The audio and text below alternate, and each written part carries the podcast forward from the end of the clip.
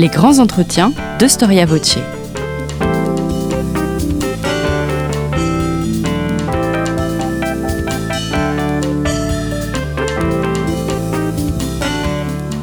On retrouve Christophe Dickès. Chers amis, bonjour, merci pour votre fidélité à Storia Voce. Alors j'ai une annonce importante à faire, vous le savez, ce podcast vous est offert par le magazine Histoire et Civilisation et comme tout ce qui est offert est gratuit, eh bien vous pouvez donc l'écouter librement. Cependant, derrière ce podcast, il y a des professionnels, webmasters, journalistes, correcteurs, etc. Et nous ne pourrons continuer cette aventure que si vous nous soutenez, non pas notre association, vous soutenez déjà notre association et nous vous en remercions, mais cette équipe de professionnels avec qui je travaille chaque semaine. Alors comment soutenir Histoire et Civilisation? C'est très simple. Rendez-vous chez votre marchand de journaux, achetez Histoire et Civilisation. Le dernier numéro est consacré, le numéro de juillet-août est consacré à la guerre de 100 ans, comment elle a forgé la France moderne. Vous pouvez aussi vous rendre sur le site histoire et civilisation.com afin de vous abonner d'avance. Merci. Jean Lopez, bonjour. Bonjour. Merci d'avoir répondu à notre invitation. Faut-il vous présenter? Vous avez remporté la palme de l'émission la plus écoutée euh, de Storia Voce. Il s'agit des deux émissions que nous avons enregistrées consacrées à Barbarossa.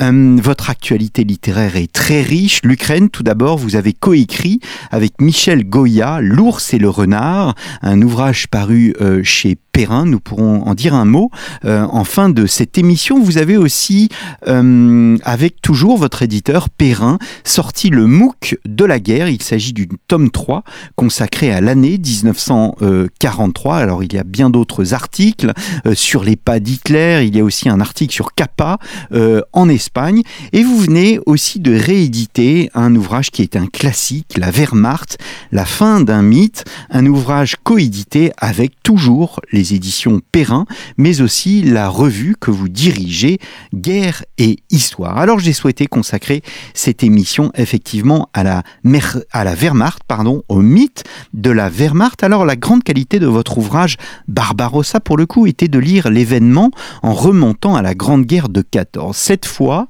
les contributeurs de la Wehrmacht, la fin d'un mythe, eh bien sont remontés bien au-delà puisqu'ils sont remontés au XVIIIe siècle. Pour comprendre la Wehrmacht en 1939, il faut remonter aussi loin on peut, en remontant, mettre au jour un certain nombre de, traits de la culture militaire germanique et de la culture stratégique allemande, qui sont là effectivement depuis euh, depuis euh, le XVIIIe siècle pour certains, en sachant évidemment que cette histoire ne cesse de s'enrichir. L'armée allemande du au XIXe va apprendre des choses, intégrer à sa propre culture d'autres données, puis ce sera la même chose au XXe siècle.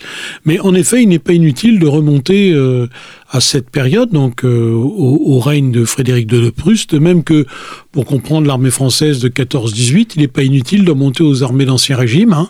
Il y a des constantes en termes euh, stratégiques et en termes de, culture militaire qu'on observe dans, dans chaque pays. Je pense que la perspective longue nous apprend toujours quelque chose.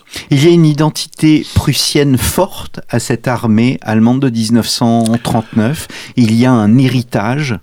Il y a un héritage prussien incontestable, ne serait-ce que dans le corps des généraux et des officiers supérieurs, dont encore un bon tiers provient des provinces orientales euh, de l'Allemagne, donc de Prusse, de Prusse occidentale et Prusse orientale, un tiers de von quelque chose, hein, on en connaît un certain nombre, von Manstein, euh, euh, von Bock, von Klug, von Rundstedt, il y en a beaucoup.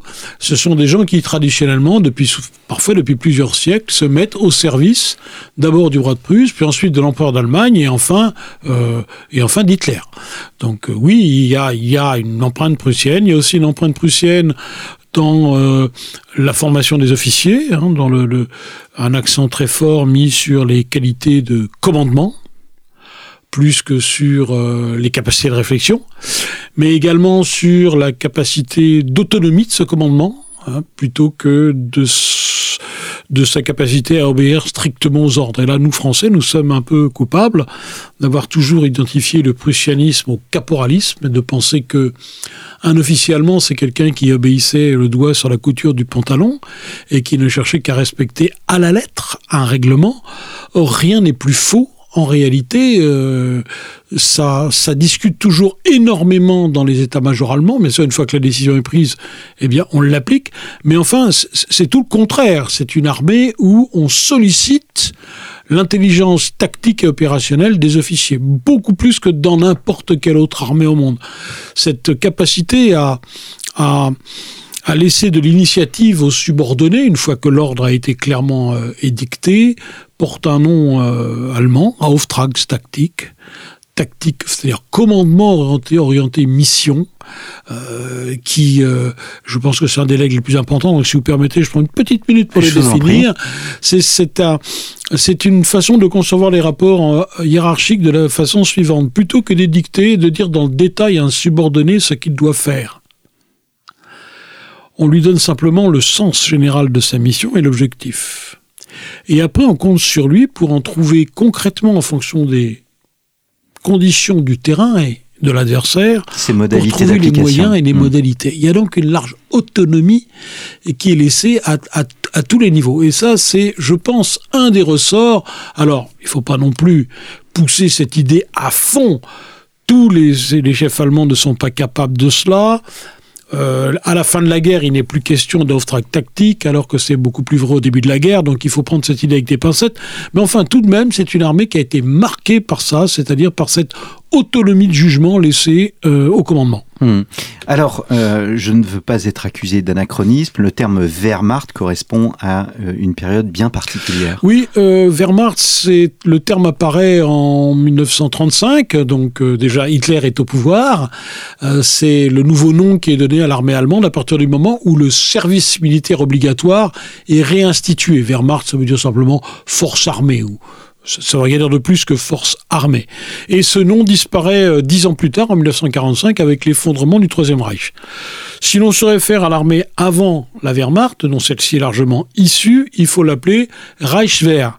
C'est Reichswehr, c'est le nom de la petite armée que le traité de Versailles a laissée à l'Allemagne en 1919. Une armée réduite à 100 000 hommes avec de nombreuses interdictions qui en limitent la puissance. Et si on remonte encore dans l'histoire, on a à ce moment-là l'armée impériale, hein, la, la Kaiserliches Heer, puis encore avant, la Königliches Heer, l'armée royale. Donc ces forces armées, elles changent de nom finalement en fonction du type de régime de l'Allemagne. Hmm. Est-ce que euh, l'armée impériale, la Reichswehr, la Wehrmacht, ce sont au fond des armées comme les autres? Alors elles ont, euh, alors ce sont des armées qui euh, ont pour objectif de préparer et de gagner les guerres, comme, toutes les autres, et de défendre un territoire hein, et un régime.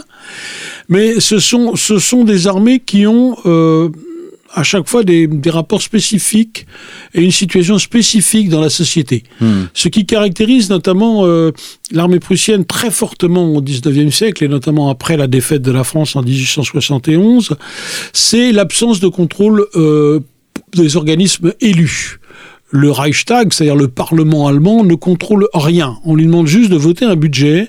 Pour le reste, il n'a pas le droit de regard. Il n'existe pas d'organisme qui permette aux représentants du, au pouvoir politique de de contrôler, euh, par exemple, les, plans de guerre, euh, l'usage qui est fait, euh, qui est fait, qui est fait des fonds, les nominations aux grands emplois.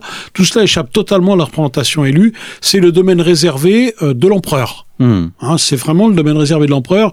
C'est une situation extrêmement dangereuse parce que on voit bien que si on laisse les militaires prendre les, les décisions finalement politiques à la place des politiques, c'est euh, au bout, c'est la catastrophe. Hein. C'est ce qui est arrivé à l'armée française pendant la guerre d'Algérie, je vous le rappelle. Hmm. Démission du politique, une armée qui s'empare de, tous les, de tous les leviers de commande, ça peut pas bien finir. Hmm, hmm. Est-ce que l'art militaire doit beaucoup à l'Allemagne? On va dire l'art militaire moderne et contemporain. Oui, euh, disons que euh, à, l'époque de Frédéric II, donc au XVIIIe siècle, hein, en gros, remettons-nous, on est à l'époque de Voltaire, qui est un grand admirateur de Frédéric II son armée fait figure de modèle. Elle a gagné euh, la guerre de succession d'Autriche, elle a gagné euh, la guerre de Sept Ans aux côtés de l'Angleterre, elle est considérée comme le modèle d'efficacité parfait.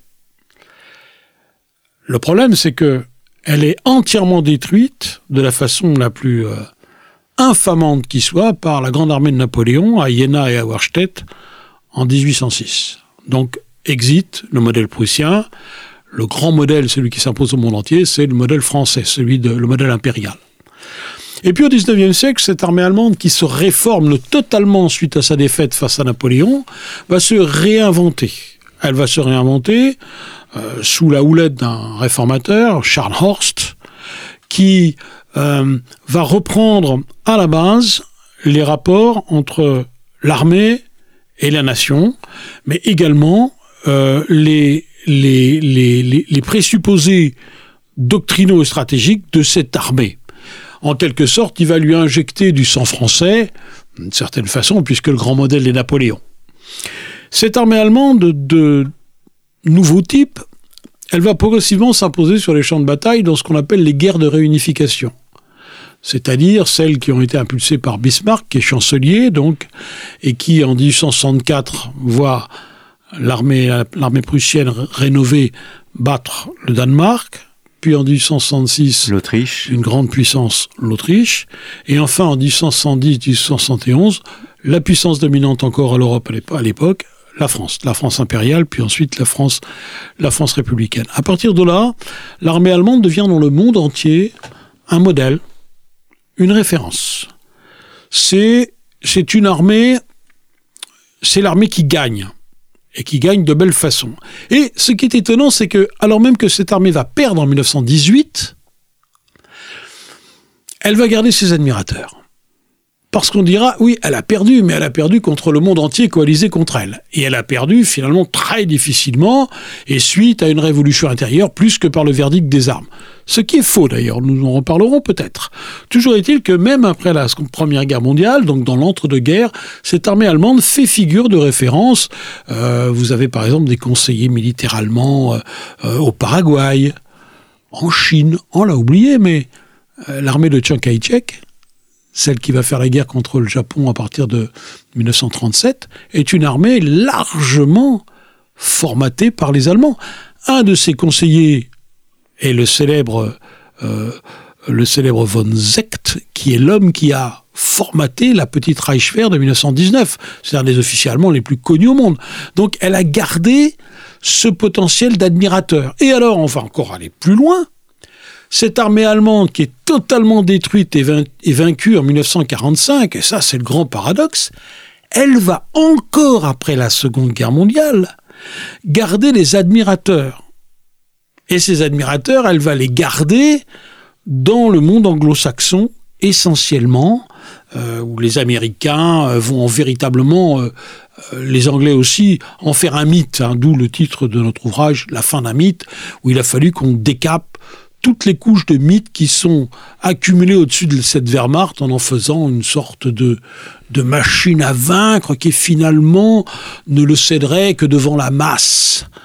C'est pas si simple. C'est une armée qui possède, je pense que nous allons aborder cela dans cette discussion, qui possède un certain nombre de faiblesses très graves. Mhm. Alors justement, euh, on va voir bien évidemment plus tard l'année 1940, mais je souhaiterais m'arrêter avant tout sur un concept. Quand on évoque l'armée allemande, la Wehrmacht, eh bien on pense à la Blitzkrieg. D'ailleurs, on dit bien la Blitzkrieg et non pas le Blitzkrieg, c'est-à-dire à la guerre éclair. Quelles sont les particularités de cette guerre éclair? Est-ce qu'il existe une théorie de la guerre éclair à l'époque Non, c'est un, c'est quelque chose qui n'a jamais été théorisé. C'est quelque chose qui n'est utilisé que par la propagande de Goebbels. Hitler, lui non plus, ne l'a jamais utilisé. C'est Goebbels qui l'a utilisé pour effrayer. À l'époque, euh, mon père, qui était un soldat de 40, me racontait que les actualités aux actualités, euh, vous savez, qui précédaient toujours les films, euh, les actualités pâtées, on voyait très souvent Hitler passant en revue des troupes et dans le commentaire, on avait l'impression que c'était une machine absolument invincible. Et mon père me disait, j'ai toujours trouvé extraordinaire, on, avait même, savait que ça allait être notre adversaire, et pourtant, en gros, on faisait comme si cette armée était, était déjà imbattable. Donc, si vous voulez, il y avait une espèce de, de, travail de subversion de sap que Goebbels a très bien, très bien mené, en, en, donnant à penser que cette armée était absolument invincible. D'où le terme de Blitzkrieg, cette guerre éclair, c'est-à-dire, quel que soit l'adversaire de l'Allemagne, il n'aura pas le temps de s'en retourner, qu'il aura été battu. Euh, ce qui est terrible dans l'histoire, c'est que ça va se passer deux fois. Hmm. en Pologne et en France. En Pologne et en France. Mais pas de théorie de la Blitzkrieg, un terme inventé essentiellement pour la propagande et qui n'est pas utilisé par les Allemands eux-mêmes. Néanmoins, si l'on ne peut pas être trop puriste, on peut continuer à l'utiliser pour désigner la façon dont opère cette armée allemande à partir de 1939.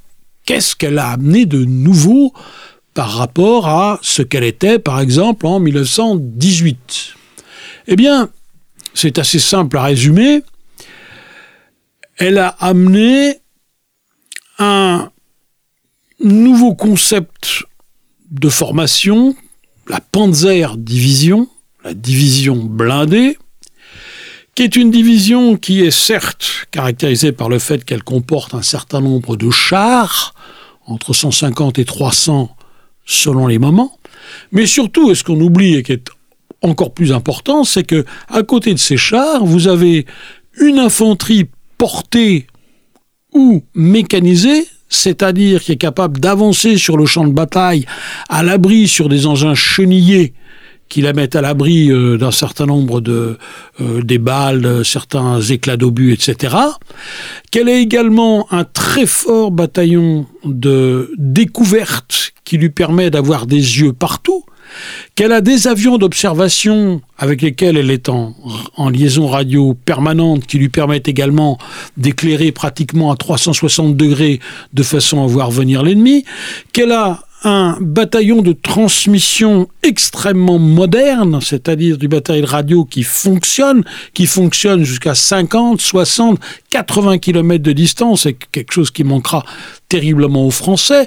Elle a aussi une artillerie qui est capable de suivre au même rythme, parce que la grande idée centrale de la Panzer, c'est que tous ces éléments différents, la découverte, c'est la bonne vieille cavalerie, hein, l'infanterie, motorisés ou mécanisés, les chars, les pionniers, ce que nous nous appelons le génie, le génie d'assaut qui est aussi intégré à la Panzer Division, tout ça avance à la même vitesse, c'est-à-dire à 30 ou 40 km heure. Au fond, vous avez là une sorte de mini-armée autonome, un peu comme une brique de Lego qu'on peut grouper à une deuxième pour obtenir un corps Panzer, et vous pouvez même mettre deux corps Panzer ensemble pour faire un groupe Panzer. Et alors là, évidemment, vous démultipliez la puissance, la capacité de perforation de cet ensemble. Ça, en gros, c'est la grande idée, euh, euh, qui est d'ailleurs pas une spécificité allemande. Euh, partout en monde à l'époque, on réfléchit au char. Le char, c'est pas une invention allemande. Les Allemands ont raté la révolution du char. C'est les Anglais et les Français qui l'ont mis au point en 1915, 16 et 17. Les Allemands n'y ont pas cru pendant la guerre de 18, 14-18, parce que en 16 et en 17, c'était un fiasco total. Ils ont oublié qu'en 1918, c'est un des éléments clés de la victoire alliée. Mais bon, passons. Toujours que tout le monde a réfléchi au char, mais seuls les Allemands sont arrivés à cet équilibre entre les armes qui en font véritablement un ouvre-boîte pour percer n'importe quel front. Hmm. Alors, le Blitzkrieg, vous venez de le dire, c'est la France, on va revenir sur la France, mais c'est aussi la campagne de Pologne. Nous avons l'image d'une armée polonaise se battant à cheval avec des pics. Est-ce que cette image est, vraie ou il s'agit d'une légende? Alors, On le voit d'ailleurs dans le film euh, du Polonais dont j'ai oublié euh, le Vajda? Nom. Oui, Vajda. Cette armée polonaise euh, est évidemment une armée de type 1918. Euh, Elle est composée, euh, si ma mémoire est bonne, de 37 divisions d'infanterie et un certain nombre de, divisions de cavalerie. Il est évident que cette cavalerie n'a pas pour fonction, comme on l'a dit, de charger les panzers. Hein, ça ne s'est jamais produit. C'est un mythe, une invention. C'est une armée qui euh, pesante, qui sait tenir le terrain comme on sait tenir le terrain en s'enterrant. Et cette cavalerie lui sert à boucher les trous, à, éclairer le terrain, à éventuellement aider en contre-attaque contre, contre une autre infanterie. Il est évident que cette armée euh, n'est pas à la hauteur de ce que les Allemands vont mettre en face. Il lui manque euh, de l'artillerie, notamment de l'artillerie anti-char. Il lui manque aussi de l'aviation, mais il lui manque aussi euh, un commandement et une stratégie qui soient en rapport avec ses moyens. On va pas rentrer dans les détails, mais en gros, l'idée euh, du commandement euh, et donc du pouvoir politique polonais à l'époque, c'est de défendre la totalité du territoire polonais. Si vous regardez une carte, ce territoire polonais, il est encerclé sur trois côtés par des possessions allemandes, soit Prusse orientale, Prusse occidentale, la Silésie et la Tchécoslovaquie et la Slovaquie qui est un allié de l'Allemagne.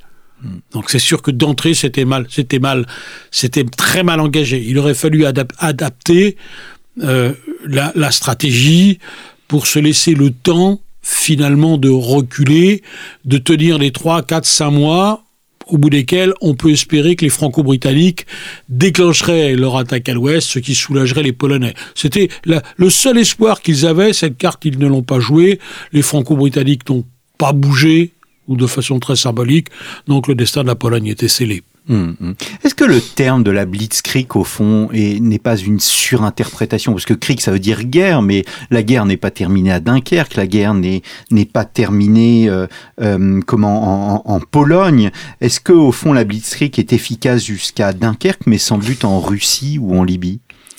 Alors, euh, cette, donc, cette, cette, ce concept cette façon de faire la guerre dans laquelle le couple char-aviation a la, la capacité de pratiquement percer un front où il veut et quand il veut, est pensé et adapté à l'Europe occidentale. Oui. C'est-à-dire à un pays où il y a des pays assez peu accidentés, avec d'excellents réseaux routiers et ferroviaires, où la logistique permettant d'alimenter ces, divisions est assez facile à mettre en place. Parce qu'il faut quand même se rendre compte que une division Panzer, c'est des milliers de véhicules, ça veut dire sans arrêt euh, des camions citernes qui courent après, ça veut dire des camions chargés d'obus euh, qui courent après, chargés de nourriture, d'eau, parce que c'est vraiment très gourmand en logistique. Donc tant que la logistique suit, ces unités sont capables de se battre. En outre, je vous rappelle que ce ne sont que des machines mécaniques, c'est-à-dire des moteurs, des roulements à billes, des essieux, des axes, que tout ça s'use. Et s'use d'autant plus que le terrain est mauvais. C'est donc, euh, ce sont des, des, des unités qui doivent être suivies par des ateliers mobiles, euh, des, chars de remplacement. Ça s'use très vite, ça se démolit très vite une Panzer Division. Donc, tant que vous avez la possibilité d'agir, de, de faire suivre tout cela du point de vue logistique sur des, des, distances raisonnables, on va dire 300-400 km, en gros les dimensions de la moitié nord de la France, ça fonctionne. À partir du moment où vous entrez dans un pays comme l'Union soviétique, qui est à peu près dénué de routes revêtues, où le réseau ferroviaire est beaucoup moins dense, à écartement différent, vous avez d'emblée un énorme problème logistique. Vous êtes condamné à l'emporter très vite ou à ne pas l'emporter. Hmm. C'est ce qui s'est passé. Ces divisions Panzer ont réussi, comme c'est leur leur travail, leur objectif et leur mission, à ouvrir, éventrer le front soviétique, à se précipiter dans l'intérieur, mais elles se sont perdues dans l'intérieur. Hmm. Et finalement, on a vu derrière la lourde infanterie allemande qui va encore au pas du cheval, comme en 1918, s'élancer pour essayer de sceller les, les encerclements. Mais bon, ne l'ont pas décortiqué la campagne à l'Est, vous l'avez dit vous-même, on en a déjà beaucoup parlé. Toujours est-il que c'est en effet en, en Union soviétique que ce type de guerre, ce type de combat va trouver ses limites. Hmm. Alors Pierre Jardin, qui participe euh, donc au, livre La Wehrmacht, la fin d'un mythe, puisqu'il s'agit d'un ouvrage collectif qui rassemble des articles hein, de guerre et histoire. Pierre Jardin explique que l'armée prusso-allemande doit ses victoires à un corps d'officiers très compétent, mais euh, victime d'une cécité stratégique. Pourquoi cela? La compétence est incontestable. Depuis les réformes de Charnos, donc depuis les années euh, 1812-1818, euh, l'officier allemand est recruté très jeune, formé dans des écoles de cadets. Il y en a huit. On le prend euh, au niveau de la sixième, hein, c'est des mômes de 11 ans, qui, à qui on va apprendre un métier. Donc on, ils vont se passer souvent de formation générale. on va en faire d'excellents professionnels, mais avec une culture quand même très limitée. Alors il y aura des réformes qui vont essayer de remédier à cela, mais disons qu'en gros, on est officiellement, on en fait le, probablement le meilleur professionnel au 19e et encore dans la première moitié du 20e siècle, c'est-à-dire un homme pour qui la tactique, le combat entre les armes, le combat joint des différentes armes, cavalerie, infanterie, chars, avions, artillerie, ne connaît ça pas de secret pour lui. C'est en outre un, corps d'officiers qui possède une homogénéité culturelle et politique très forte. Hein, c'est le service du roi, la dévotion à la Prusse, avec cette idée que la Prusse n'existe que par son armée. Hein, c'est terrible parce que la Révolution française nous a, nous, inculqué que l'armée n'est que l'expression de la volonté nationale et de la nation. En Allemagne, non, c'est l'inverse. Dans la Prusse, pardon, c'est l'inverse. C'est que la nation ne procède que de l'armée. Donc l'armée est toujours mise au premier plan. Il y a donc une homogénéité. Avez donc une espèce de caste qui se forme, qui connaît parfaitement son métier, mais qui, c'est vrai, n'a pas l'habitude de penser en termes stratégiques. Euh, la stratégie exige d'être en rapport étroit avec le décideur politique, avec celui qui détermine les buts, les buts politiques. Ça suppose d'accorder l'action militaire avec les possibilités économiques et l'action diplomatique. Il faut aussi que l'officier supérieur connaisse l'existence de ces de ces impératifs et de ces limitations politiques, économiques et diplomatiques.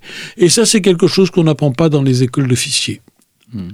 Allemand. Hmm, c'est donc la, limite, en tous les cas, une des limites de euh, la euh, Wehrmacht. Alors nous sommes en 1940, les chars allemands pénètrent en France, la première armée au monde, l'armée française est défaite. A-t-on affaire à une armée allemande surpuissante? Au-delà, est-ce qu'on assiste à une sorte de choc de deux imaginaires guerriers? Nous avons cette, armée allemande, elle est duale. Elle a une tête, une petite tête de diamant très dure, qui est composée de dix divisions Panzer, d'une poignée de divisions d'infanterie motorisée euh, portées sur camions, hein, qui vont 40-50 km heure, et d'une armée aérienne particulièrement bien équilibrée et avec une, vision très claire des différentes tâches qui lui incombent. Ça, c'est la partie moderne, qui est de dimension réduite, et c'est cette partie-là, toute seule, qui va vaincre la France. Hein, la percée de Sedan, la cavalcade jusqu'à la mer, c'est le travail de, ces, de cette quinzaine de divisions et de ces deux ou trois mille avions qui sont au-dessus. Le reste de l'armée allemande n'est pas plus moderne que l'armée française. Loin de là. C'est encore une armée type pratiquement 1918, qui est essentiellement hypomobile. Donc dire qu'elle est surpuissante, non. Elle a un modèle d'organisation différente, mais elle n'est pas surpuissante. Surpuissante, ça veut dire qu'elle a plus de tout. Or, l'armée française a plus de chars, par exemple. Le seul domaine où euh, l'infériorité française est criante, c'est l'aviation. Ça, c'est vrai, c'est le, grand point faible. Notre aviation, plus d'ailleurs dans ses structures que dans ses matériels, est extrêmement mal pensée et n'est pas faite pour le combat mobile. Mais cette armée allemande n'est pas surpuissante, elle a un plan, elle s'est donné un plan, le fameux plan jaune, qui est dû à l'action conjointe de Manstein et d'Hitler.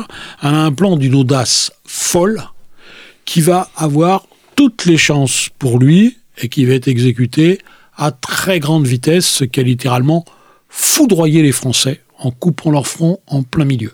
À partir de là, on peut dire que ça s'est très, rapidement joué. La bataille de France était très rapidement perdue. Mais, sans vouloir paraphraser quiconque, la France avait perdu une bataille, mais elle n'avait pas perdu la guerre, loin de là. Perdre une bataille ne signifie pas perdre la guerre. Hmm. Loin de là, cette guerre, elle était encore longue. Et c'est d'ailleurs un peu la grande stupeur d'Hitler, c'est qu'il pensait qu'en abattant la France, ben, les Anglais allaient faire la paix et que la guerre serait terminée. Eh ben non.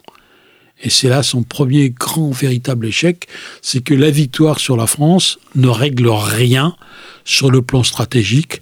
La guerre continue et dans cette guerre qui s'annonce mondiale, l'Allemagne risque de ne pas avoir la taille suffisante. Hum, hum. Alors il y a une chose importante, euh, toujours de terminologie, je ne sais plus quel est l'auteur, mais euh, qui fait une distinction entre les chars et les divisions Panzer. Les divisions Panzer, les unités mobiles, l'infanterie, l'artillerie, le, le, génie, et euh, il dit que ce sont les divisions Panzer qui ont véritablement gagné cette bataille de France, moins que les chars.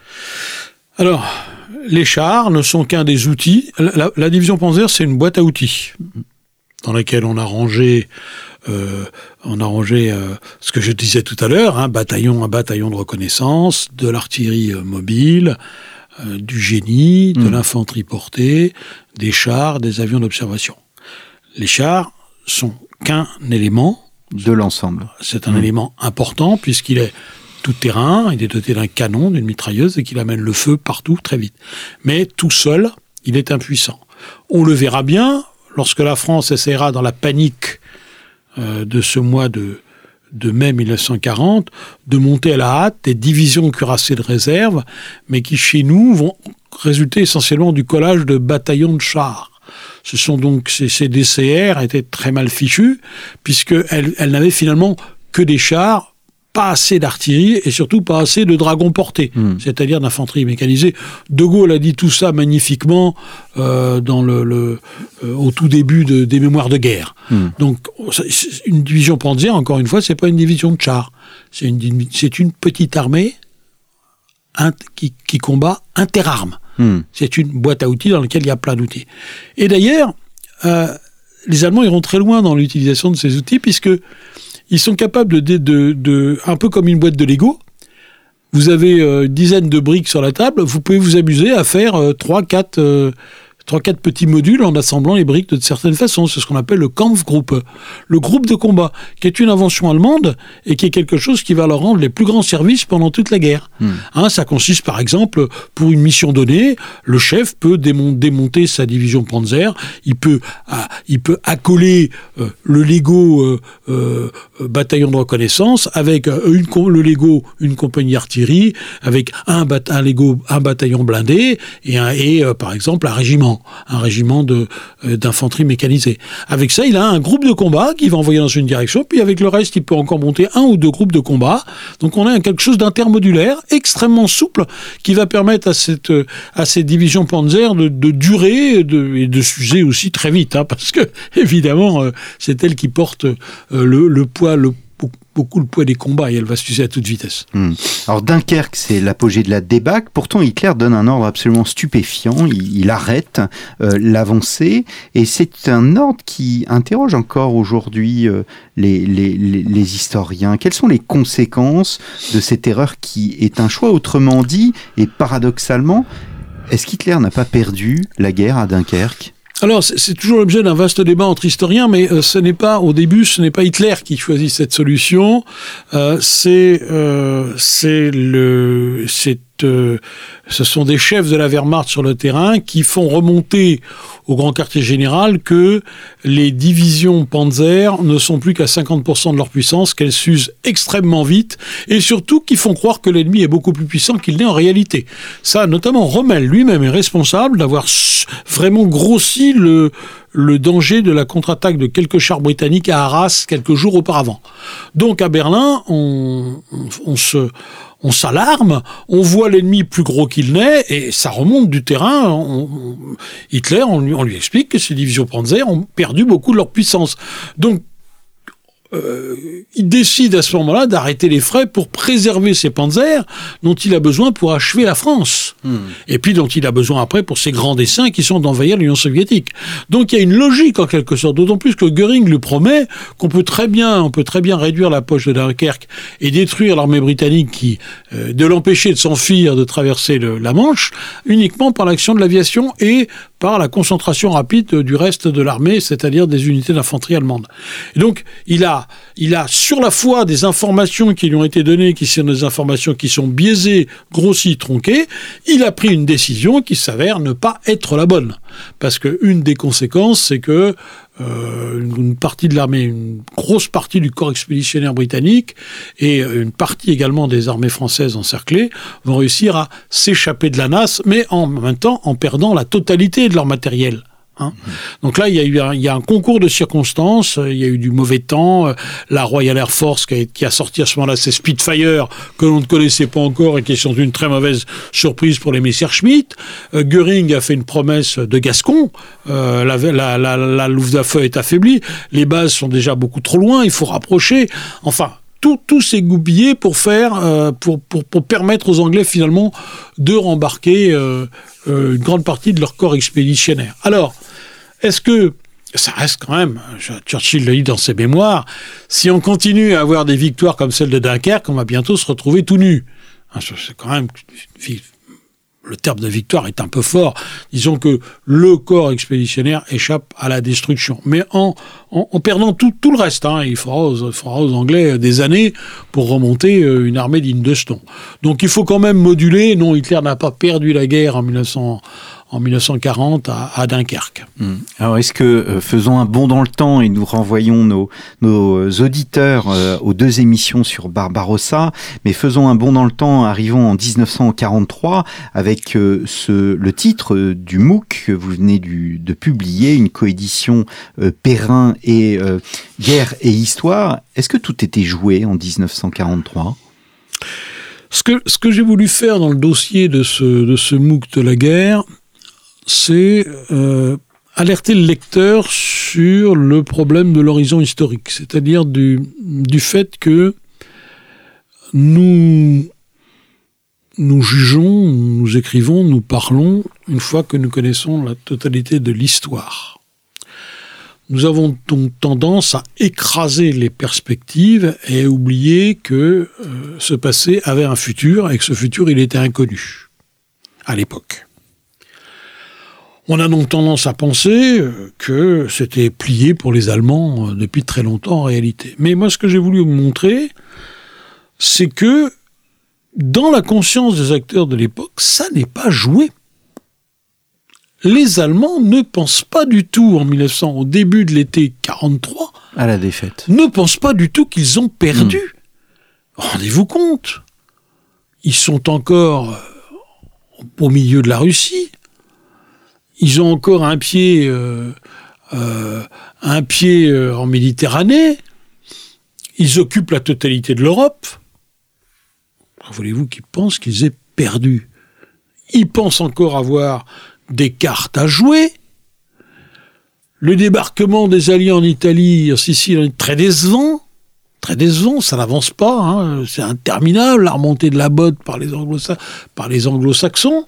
Non, il n'y a pas de raison de penser que tout est joué dans leur, conscience de contemporain de l'événement, tout n'est pas joué, et c'est ça que j'ai voulu montrer. Et c'est la même chose quand on regarde du côté des Japonais.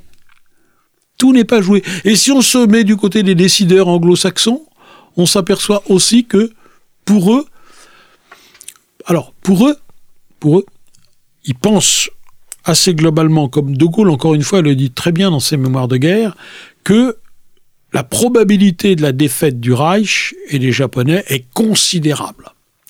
Mais ils sont incapables de dire quand la guerre se terminera et surtout quel effort et quelle quantité de sang il va encore falloir verser. Hmm. Ça, on ne sait pas. Personne ne sait en 1943 que la guerre va se terminer le 8 mai 45 à l'ouest et le 2 septembre 1945 euh, en Asie. Ça n'est pas possible. On fait des projections, les contemporains font des projections sur lesquelles ils bâtissent, ils bâtissent les armées, leur logistique, etc., qui sont pas du tout celles que nous, on aurait tendance à faire aujourd'hui une fois qu'on connaît le résultat. C'est donc, si vous voulez, cette, cette, cette l'horizon réel des gens de l'époque, des décideurs de l'époque, que j'ai voulu restituer dans ce MOOC toute cette question, la guerre était-elle vraiment perdue? Alors, si, encore une fois, de notre point de vue, puisqu'on connaît la fin, on va dire ah ben oui, ils l'ont perdu, ils l'avaient déjà perdu. Mais encore une fois, ça n'est pas si simple et les décisions qui ont été prises à l'époque ne sont, ne sont pas prises avec cette certitude que la guerre ne va pas durer encore plus de deux ans. Hmm. Alors deux mâchoires se referment sur le Troisième Reich. Pourtant, ces deux attaques combinées sont vraiment différentes dans leur nature. Alors, les deux mâchoires, je pense que vous faites allusion euh, à l'été 1944, mm. lorsque les anglo-saxons ont débarqué en Normandie et lorsque les soviétiques déclenchent une série d'offensives anti-roires à l'Est, euh, opération Bagration, euh, Yassi Kishinev euh, et, et, d'autres encore. Eh bien, oui, cette mâchoire, et d'ailleurs c'est à ce moment-là, très précisément à ce moment-là, que la plupart des Allemands, en tout cas des décideurs, comprennent que là, c'est fini. Mais on est en 44. Mmh. À partir de ce moment-là, et d'ailleurs, ce n'est pas un hasard si c'est le 20 juillet 44 qu'une partie de l'élite militaire allemande décide d'assassiner Hitler. Parce que c'est bien précisément parce qu'ils comprennent que c'est perdu qu'il faut essayer de se débarrasser d'un personnage aussi gênant, Hitler, et de Himmler avec, chef des polices et de la SS, pour essayer de discuter avec les Occidentaux, ou éventuellement, pourquoi pas avec les Soviétiques. Mais la majorité, c'est plutôt avec les Occidentaux. Hmm. Donc c'est à ce moment-là seulement qu'ils ont compris, devant l'évidence des deux rouleaux compresseurs qui s'avançaient vers eux, que les choses étaient complètement perdues. Et vous remarquerez, c'est quand même très tard. Nous sommes en juillet 1944. Alors bien sûr, il y aura toujours encore des jusqu'au boutistes qui, eux, continueront à se battre. Mais on va, euh, il y a un certain nombre de généraux, notamment ceux qui combattent à l'ouest. Pensons à Rommel, par exemple. Lui comprend que c'est perdu. D'ailleurs, il tremble dans le complot et il sera contraint de se suicider. Euh, euh, von Kluge, que Hitler note, nomme à l'ouest, qui va également se suicider, conseille à Hitler de faire la paix au plus vite, à ce moment-là, ils ont compris. À partir du moment où, euh, des deux côtés, vous avez ces deux énormes masses militaires qui se sont mis en, branle, euh, d'ailleurs, ce qui leur a fait le plus d'impression, c'est ce qui s'est passé à l'Est, finalement plus que le débarquement. Hmm. Parce que ce qui s'est passé euh, en Biélorussie, en juin, juillet et août, donc avant, jusqu'à la percée Cobra, jusqu'à la percée de Patton, vers, la, vers la Bretagne, c'est une une défaite épouvantable. Un, groupe d'armée, le groupe d'armée centre, qui est entièrement détruit par l'armée rouge, qui fait un bond de 600 km et arrive devant Varsovie. C'est ça, plus encore que le débarquement, mais c'est bien entendu la coalition des deux, qui amène les moins bornés les moins fanatiques des chefs allemands à penser que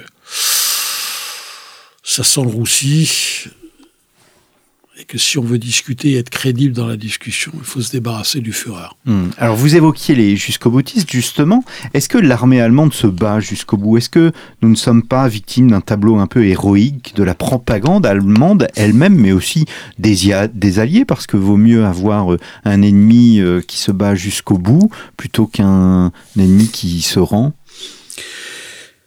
Euh, Pour la belle image. Alors, cette armée allemande, s'est battue longtemps, c'est incontestable, mais elle donne des signes d'effritement dès le début de 1945. Avant, si l'on va chercher un peu plus dans le détail, elle se bat en plus d'une façon générale mieux à l'Est, parce qu'elle a peur. Elle a peur de, de l'armée rouge parce qu'elle sait que le sentiment de vengeance qui l'anime est fondé. Hmm. Il n'y a pas un soldat allemand qui ignore les atrocités innobables qui se sont produites à l'Est pendant trois années. Mais elle tient quand même son rang, elle est même capable, avec des éléments très médiocres, de contre-attaquer dans les Ardennes et de, faire une belle peur aux Alliés. On l'a oublié ça. À quel point Eisenhower a eu peur. Il a eu tellement peur qu'il a demandé à Staline d'avancer sa contre-offensive, son offensive d'hiver qui devait déclencher euh, fin janvier et qui finalement sera déclenchée le 12 janvier en direction de Berlin. On a oublié ça aussi. Vous voyez, c'est toujours cette, perspective qu'on écrase en regardant aujourd'hui. Ils ont eu une peur bleue, les Alliés. Ils, ont, rétabli la situation, mais euh, la totalité de leur plan a été déjouée. Parce que, n'oublions pas que dans les calculs des, des, Occidentaux, et notamment des Américains, il y a toujours deux facteurs qui jouent. Il ne faut pas que les pertes soient trop lourdes, parce qu'on a affaire à une nation démocratique, où les sénateurs, les commissions d'enquête sénatoriales, les représentants sont partout dans l'armée, et veillent sur les boys. Hein. Vous êtes tel représentant du, de l'Iowa, euh, s'il s'aperçoit qu'un régiment de l'Iowa a eu des pertes trop importantes, immédiatement, il y a commission d'enquête. Donc il faut faire attention à ça. C'est pas l'armée rouge hein, qui, envoie, euh, qui envoie au casse-pipe des millions d'hommes. Il y a des comptes à rendre. Puis il y a un deuxième facteur qui pèse chez les Américains, c'est qu'il y a un autre adversaire à battre, c'est le Japon. Donc il faut vite en finir en Europe pour euh, renvoyer le reste de l'armée américaine euh, euh, en, Asie. Donc oui, cette armée allemande, pour revenir à votre question de départ, cette armée allemande, elle s'est quand même battue longtemps, plus longtemps à l'est qu'à l'ouest, mais en même temps, elle se bat acculée par le désespoir, la peur de la, la peur de l'avenir, et par une répression qui est de plus en plus violente. Mmh. On pend, on fusille, comme jamais dans l'histoire allemande. Sait-on que l'armée allemande est celle qui en 14-18 a le moins fusillé? Beaucoup moins que l'armée française. Infiniment moins que l'armée italienne ou que l'armée russe. C'est une armée qui n'avait pas besoin de ce genre de procédé pour maintenir ses hommes au combat. Là, on a une inversion en 45, dès 44-45, le régime nazi prend un certain nombre de décisions qui donnent tout pouvoir à des tribunaux volants d'exécuter d'exécuter et il y aura des dizaines de milliers d'exécutions. Donc le soldat allemand qui est appelé à défendre la patrie, bah, il est coincé en quelque sorte. Hmm. Hein. Euh, il n'a pas tellement le choix. Où peut-il aller? Où peut-il aller? Il peut se rendre, il peut pas se rendre aux soviétiques. On voit bien, ça fait des années qu'on lui dit qu'il va finir euh, squelette ambulant en Sibérie, ce qui sera pas loin de la vérité d'ailleurs. Si peu, il va se rendre aux occidentaux, mais c'est pas facile de se rendre hein, euh, quand, quand on est au combat. Hmm. C'est facile de se faire descendre par derrière. Donc, euh, certainement une armée allemande qui a quand même combattu avec beaucoup de courage, beaucoup d'abnégation, mais qui commence à se désagréger très clairement à partir de, de janvier, euh, février 1945, et qui subit une coercition de la part de la, de la, de, la SS, de la Feldgendarmerie, de la Feldgendarmerie secrète, de plus en plus importante. Une dernière question, euh, Jean Lopez. Est-ce que au fond cette armée allemande et la Wehrmacht ne sont pas des mythes parce qu'elles ont aussi perdu les deux grandes mondiale ah, je dirais que c'est un paradoxe de voir que cette, armée continue à continuer longtemps à fasciner malgré qu'elle ait perdu les deux guerres mondiales. on, a évoqué ce problème au, début de notre discussion. Là, je dirais que incontestablement, euh, ça c'est de la responsabilité des anglo-saxons. Euh, si on rentre dans le détail, il y a euh, un certain nombre d'historiens britanniques qui, pour magnifier leur propre,